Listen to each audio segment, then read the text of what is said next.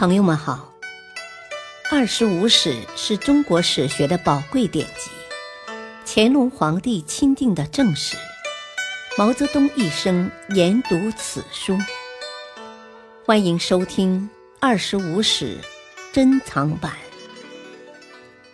第六部《东晋书·记事七》。刘裕执掌朝政之后，经过几年的经营，地位逐渐稳固，准备通过北伐来进一步提高自己的声望。此时的北方仍然并存着后秦、西凉、北凉、大夏、北燕、南燕等少数民族政权。刘裕首先选择了距东晋最近而且力量较弱的南燕作为攻击的目标。义熙五年五月，刘裕亲率大军从建康出发，纵兵通过了大县（今山东沂水北木林关），挥师进围广固（今山东青州北）。南燕军队坚守了半年多，终于在次年二月开城归降。北伐取得灭亡南燕的胜利。却使东晋在健康及南方的防务上露出了兵力不足的破绽。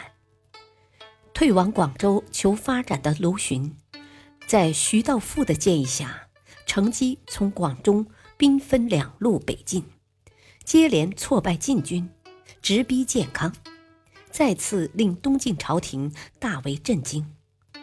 刘裕闻讯，火速撤军，加紧部署对付内患。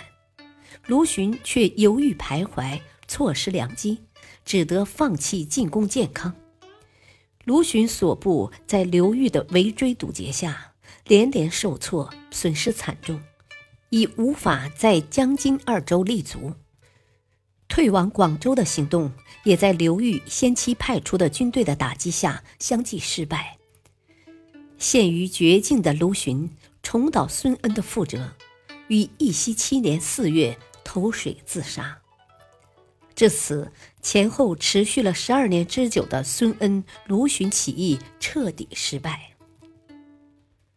卢循被消灭后，与刘裕共同起兵讨伐桓玄的刘毅，因屡立战功而日渐骄纵，与刘裕的关系日渐紧张。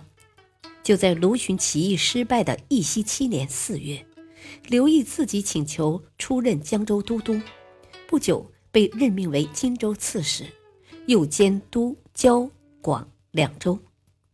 刘裕得知刘毅暗中图谋与自己抗争，他采取了欲擒故纵、以静制动的策略，等待时机成熟。一年半以后，刘裕亲自率军攻打江陵，一举消灭了刘毅。从江陵东返的途中，刘裕得知。留守京城的诸葛长民约及冀州刺史刘敬怡，准备算计自己，当即决定火速赶回建康，袭杀了当年也曾参与起兵讨伐桓玄的诸葛长民。接着，刘裕又派兵从司马修之手中夺取了江陵，司马修之败走北方，投奔了后秦。刘裕铲除了自己的政敌。巩固了执政地位，便又一次企图从北伐立威。义熙十二年二月，一度在中原成为最强大政权的后秦，由于国主姚兴的病死，遭到求池堤王杨胜和夏王赫连勃勃的相继攻击。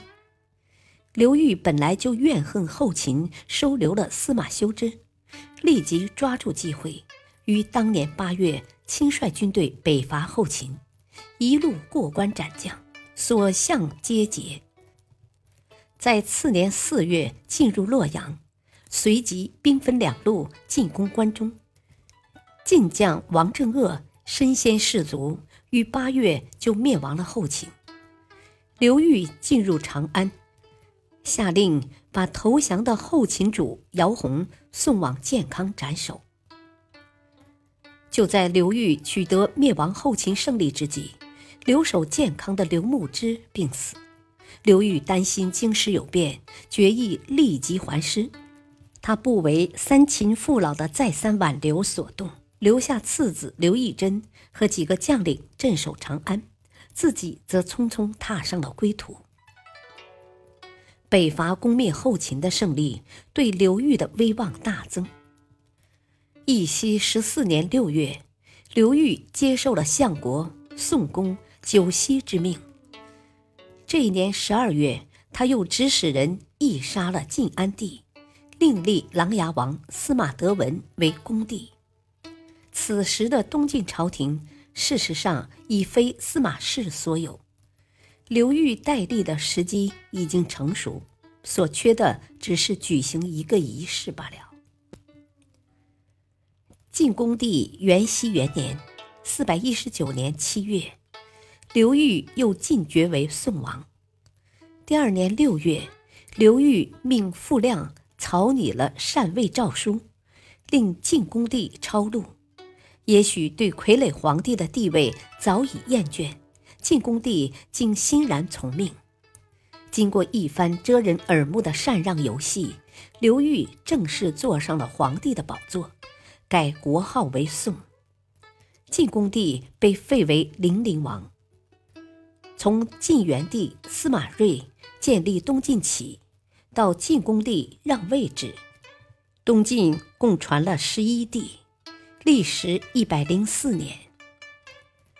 感谢收听，下期播讲传记第一晋元帝。